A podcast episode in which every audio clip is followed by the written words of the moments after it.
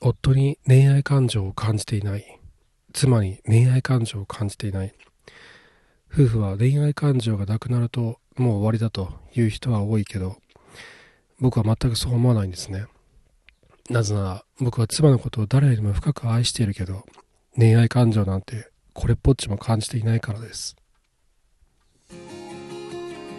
アツの夫婦関係学ラジオこのラジオでは夫婦関係をより良くしたいそんな方向けに関係改善のヒントをお送りしています。はいということで今日は夫婦に恋愛感情が必要なのかということについて話をしようと思います。これは2023年6月6日のノートの記事つまり恋愛感情なんで感じてないという記事をもとに話をしていこうと思います。合わせてこちらも読んでいただけると嬉しいです。で、これ何を言ったか書いたかというと、あの、冒頭で言ったように恋愛感情を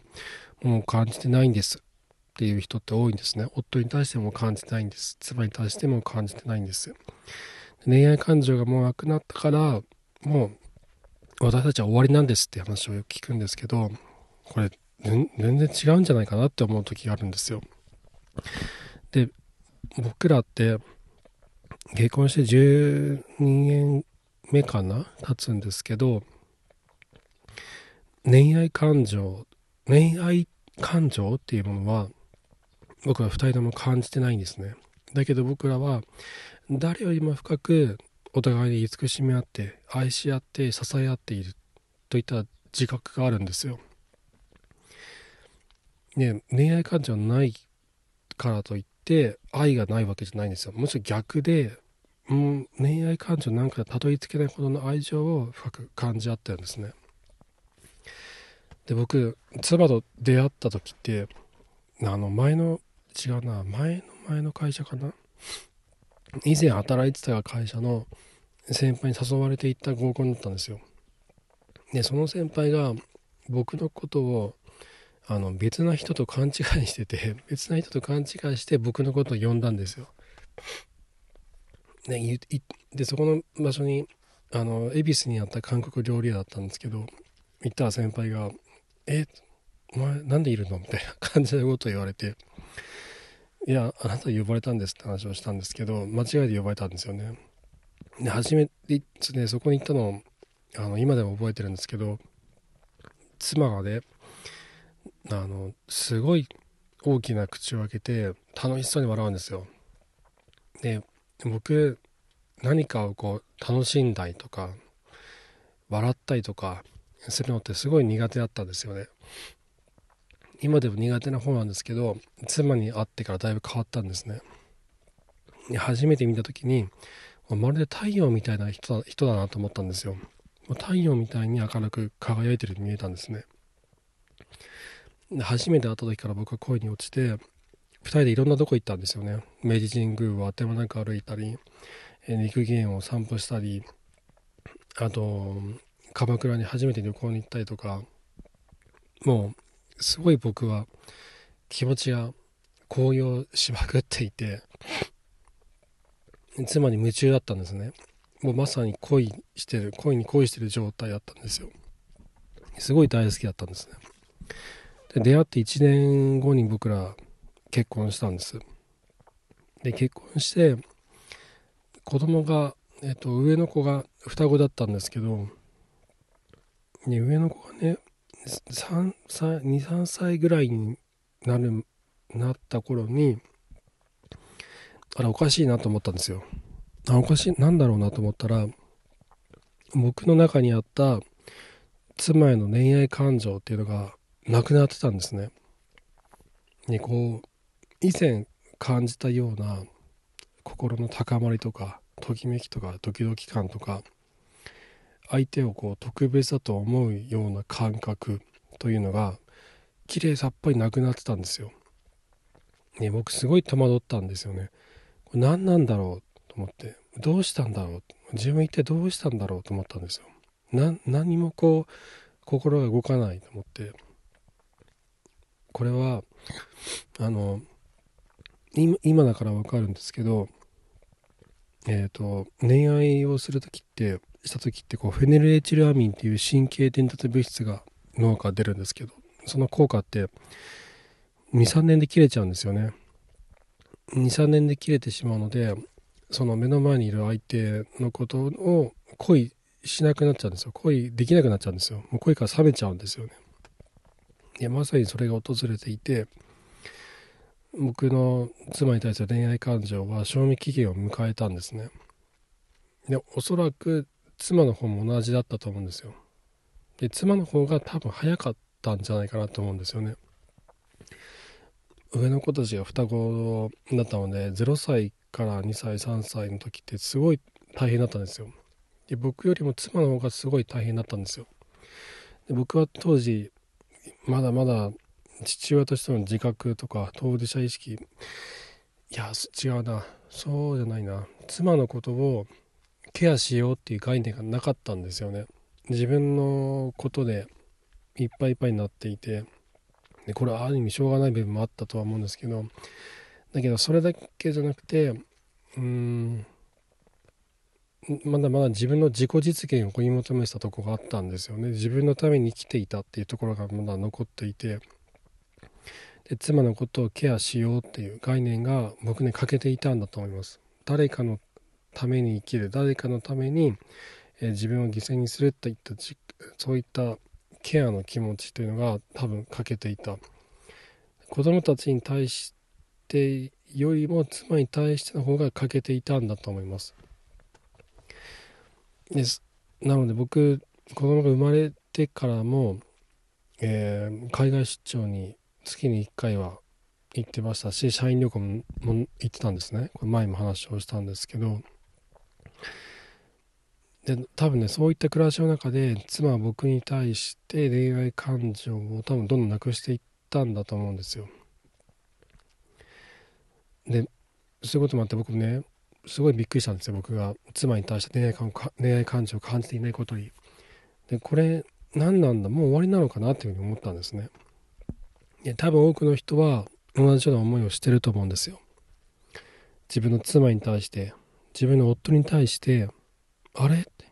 昔あったはずのこのときめきとかそういうのが一切ない。恋愛感情がない。あれ？って。思う人多いと思うんですね。で僕はまさに同じだったんですね。でどうしたかっていうともう妻のことを好きだと思い込むことにしたんですよ。好きだと思い込む好きだから妻のことを大事にするケアするっていうことで今までよりも家事や育児にすごい力を入れたんですね。でなんでそんなことをしたかっていうともう単純で妻のことは好きだ。俺は好きなんだって思い込むとあじゃあ大切にしなきゃケアしなきゃっていうふうになりますよね。この論理的に考えると、まあ、感覚的に考えても感じてもそうなるんですけど。なので今までよりも家のことたくさんやるようにしたんですよ。だけど妻から感謝されることってなかったんですよね。ねこれは女性の方からしたら何を当たり前のことを言ってるんだってお叱りの言葉をもらうと思うんですけど褒められるためにやるもんじゃないじゃないですか。だけどその時僕はこんだけ色でやってるのになんで何にも思われないんだろうって思ってショックだったんですよ。だけどそこでめげたら終わりだなと思ったのでずっと続けたんですね。で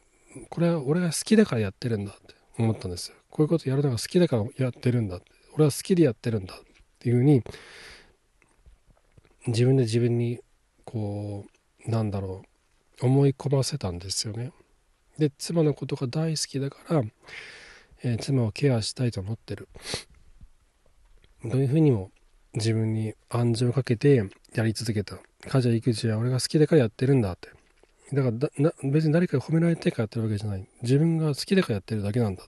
て暗示をかけたんですね。でこれは結構うまくいってうん。そう感謝の気持ち感謝されないとかといったひがみ的な気持ちはだんだんとなくなっていったんですよね。で徐々に徐々にやることが当たり前になっていって妻のことをケアするってことも当たり前になっていったんです。徐々に徐々に。この不思議なもので自分がそう思い込んでいくとだんだん僕の多分脳みそがこう認知が変わっていくんでしょうね。で本当にそういうふうに思うようになっていって妻のことをケアするようになったんですね。すると2人で一緒に何かを乗り越える機会っていうのが増えていったんですよ。一緒にあの双子のサークルのえっ、ー、とおもちゃとか服とかの交換会がたまにあったんですけどそれを一緒に行って協力し合ったりとか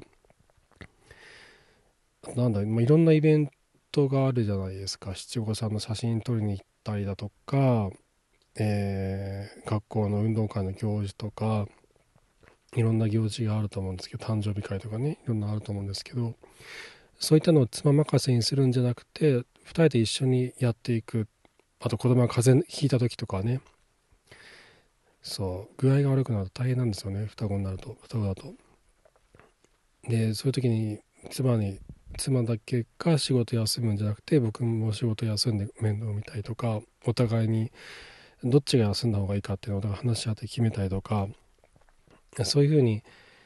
一緒に何かを乗り越えていくっていう体験がすごいたくさん増えたんですよ。でこれを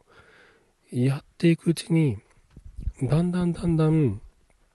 自分たちに絆が生まれていったんですよね。こう強い何かで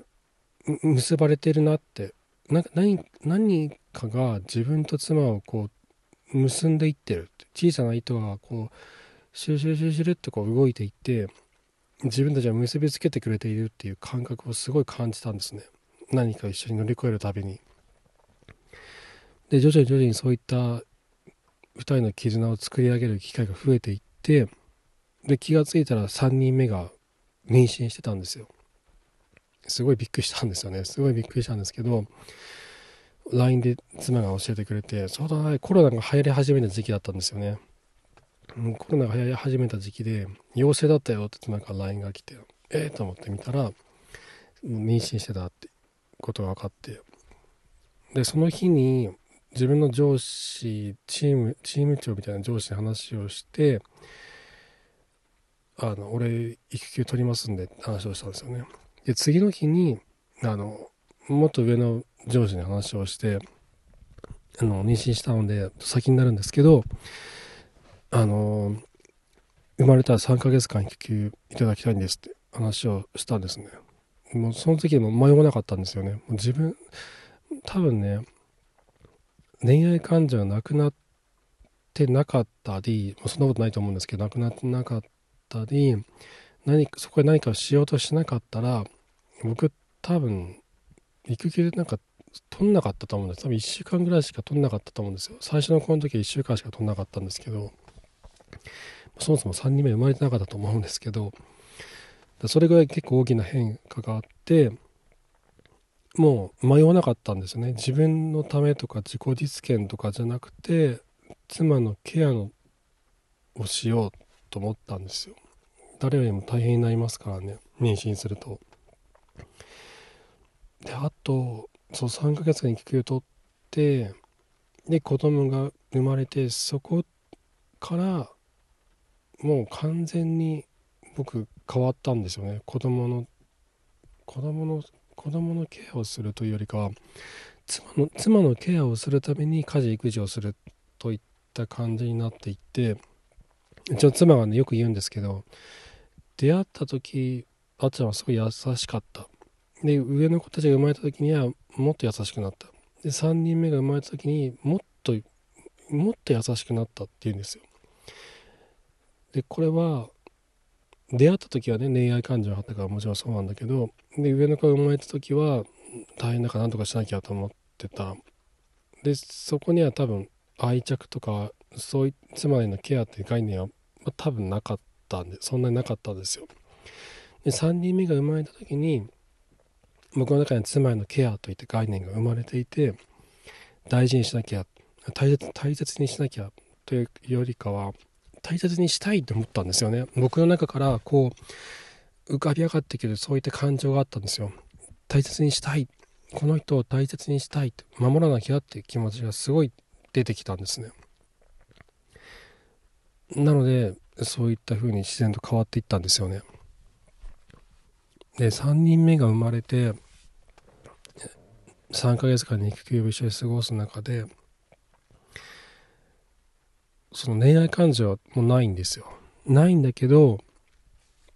妻のことを誰よりも深くこう大切に感じてる。自分たちがお互いに慈しみ合ってる。お互いに大切にし合ってる。お互いに支え合っている。お互いに気遣いをし合っている。お互いがお互いのことをものすごく大切な存在として認め合っているしそれを言葉に出しても伝え合っている。僕たちは誰よりも深く愛し合っている。そういった実感を3人目が生まれてから本当に強く感じ合えるようになっていったんですよ。これはお互いに。でそれは今も続いてるんですよね。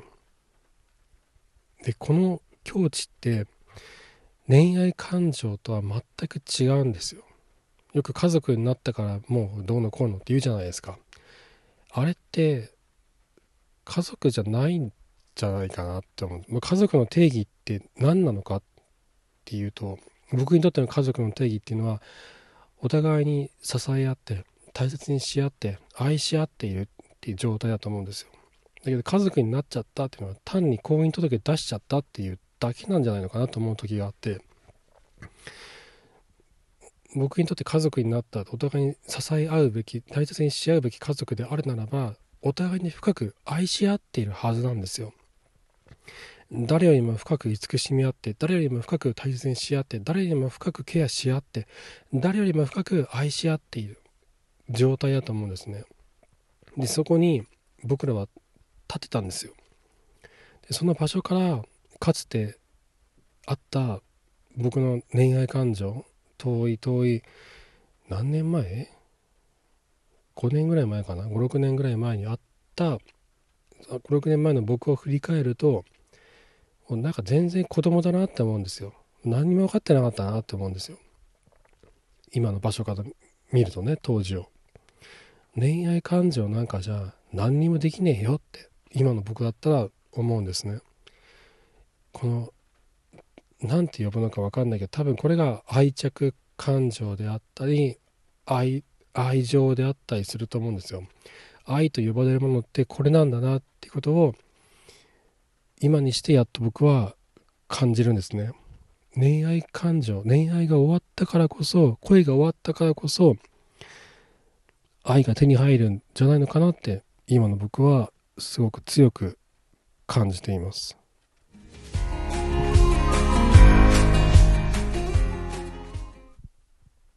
この間ノートの記事で書いたんですけど僕男性向けの夫婦関係改善本を出したいと思ってるんですよ。Kindle で出そうと思ってるんですけど最終的には3冊出したいなと思ってて男性向けの夫婦関係本と女性向けの夫夫との関係悩む女性向けの夫婦関係改善本とあとセックスレス解消本の3つ書こうと思うんですね。でこれ3つ目は2つ目の中に含まれてるんだけどそこから抜き出してそのトピックだけでいい撮影しようと思うんですね。でまずは男性向けの夫婦関係改善本。長いタイトル長い。タイトルはちゃんと考えますけどこれを書こうと思っててノートでね、今下書き書いてるんですよ。ぜひ読んでいただいてコメントいただけると、あの、嬉しいんですけど、えっとね、なんだろう、その、夫婦関係に悩んだ時に、なん、その、アマゾンで本いっぱい探すじゃないですか。アマゾンで本を探すんだけど、僕も結構読むんですけど、こう、なんかねこ、これじゃないっていうのが多いんですよね。その、家事をしようとか育児をしようとか共感しようと傾聴しようと妻に寄り添おうって言うじゃないですかでそれはそれですごく大切なんだけどあのそれって手段なんですよねで目的は何なのか目的は何なのかっていうとその目的が大きく欠けているケースがあってそこについてちゃんと話をもうちょっと割こうと思ってるんですよで具体的にはちょっと待ってくださいね。この間ね、目次をね、考えたんですよ。前半の目次を考えてて、これだ。えっとですね。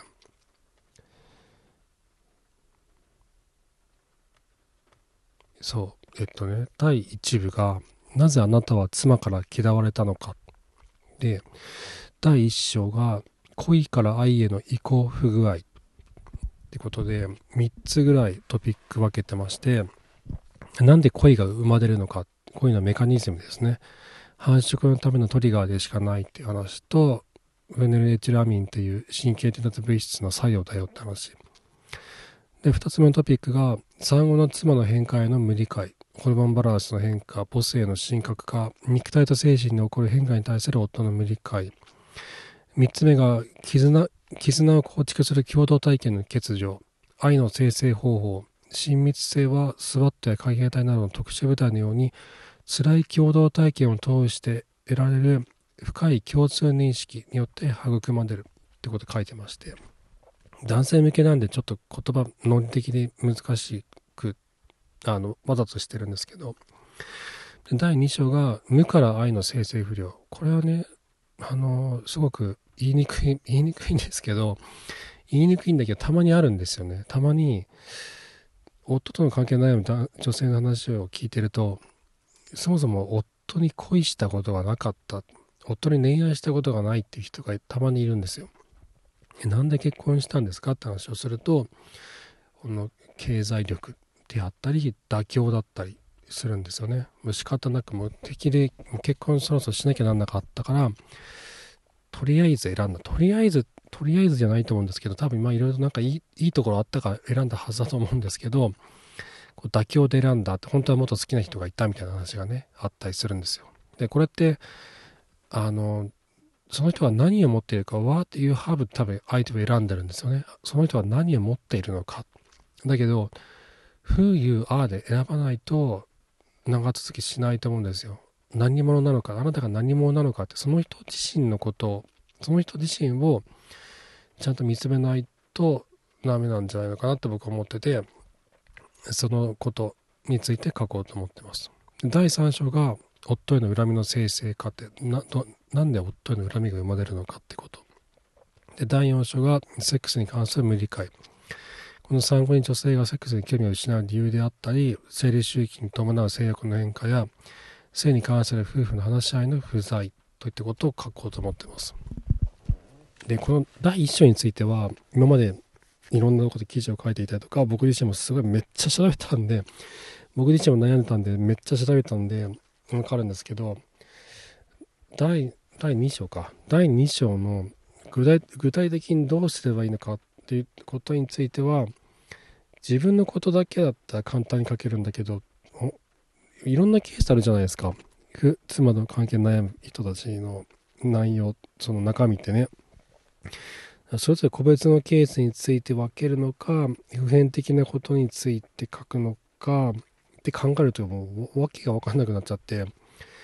で妻に相談したんですよね。こういう本書こうと思ってるんだけどどうしたらいいって聞いたら僕が過去に書いた記事の中にヒントがあるんじゃないか、もう答え書いてんじゃないのって話をしてくれてなんで過去に書いた記事から、えー、ヒントをちょっと探そうかなと思うんですよね。あと新しく考えたりとかをしようと思うんですけど今日ねやっぱりいろんな人の話を聞いててうまくいった人の話も聞いてて思うのは家事しよう育児しようとかっていうのって何の意味もなくてそれ自分の妻が何を求めているのか自分の妻と自分との間に欠けているものは何なのかってまず探さないと本当に意味がないんですよね。でその上でじゃあどうするかってことを考えないと意味がないからそこが一番大事だと思うんですよ。でじゃあどうするかに移った時に最も大事なことは妻のことを大切な存在として扱っているのかっていう視点だと思うんですよね。でなぜならば2人の間に親密性という土台がなくなっているケースが多い。まあ多分ほとんどなくなってるんですよ。親密性という土台がないからお互いが結びついていない。それを気づいていく必要がある。それを気づくためには妻のことを大切に扱うことが大事になってくるんじゃないのかなと思うんですよね。でそれをこ自分が変わることによって相手にも変化を起こすこちらがね妻のことを大事に思ってる大切にしてるんだってことをどんどん気持ちとえー、と言葉と行動で伝えていけば向こうもちょっとずつ変わっていくんだと思うんですよね。だだそこがねいかにこう変えていくかっていうところが結構難しいのでもうちょっと深掘りしていこうかなと思ってます。あとそれをその行動を継続するのって普通に辛いので何も変わらない相手とね接し続けるの辛いからそこに対して対処方法これは多分セルフコンパッションだったりすると思うんだけどこの辺についても書いていこうかなと思ってますちょっと記事にノートの記事でねあの書いていかないと僕も書かなくなっちゃうからノートで定期的にこれあの集中して書いてきますのでご興味ある方は是非読んでいただけると嬉しいです。はい。そんな感じですね。ちょっと頑張って本は出したいなって。いやだだ出す出します。出します ので今年のうちには出したいと思ってるので頑張って書いていこうと思ってますんでこちらを応援いただけると嬉しいです。はい。という感じで、えー、と最後お知らせが3つあります。1つ目が番組のコメントいただけるとものすごく嬉しいんですよねえっと、番組作りの参考にもなりますし僕自身がこの番組を続けていくモチベーションにめちゃくちゃなってるのでコメントいただけるとすごく嬉しいです。えっ、と概要欄のリンクでコメント Google ホームでコメント欄作ってますのでそちらを書いていただけると嬉しいです。よろしくお願いします。で2つ目は番組のフォローをいただけると新しく番組が、えーこうできたよとこう進捗通知ができますので、漏れなくチェックすることができます。番組フォローいただけるとこちらも嬉しいです。あと3つ目がですね、前回の放送の最後でお話をしたように、えっと、僕の夫婦関係改善の研究を応援してくださる方からのサポートを募集してます。ノートのメンバーシップを使っていて、えっと、500円、月額500円、1000円、3000円、1万円だったかな、4パターンぐらいあるんですけど、その中で、応援してもいいかなと思える金額で、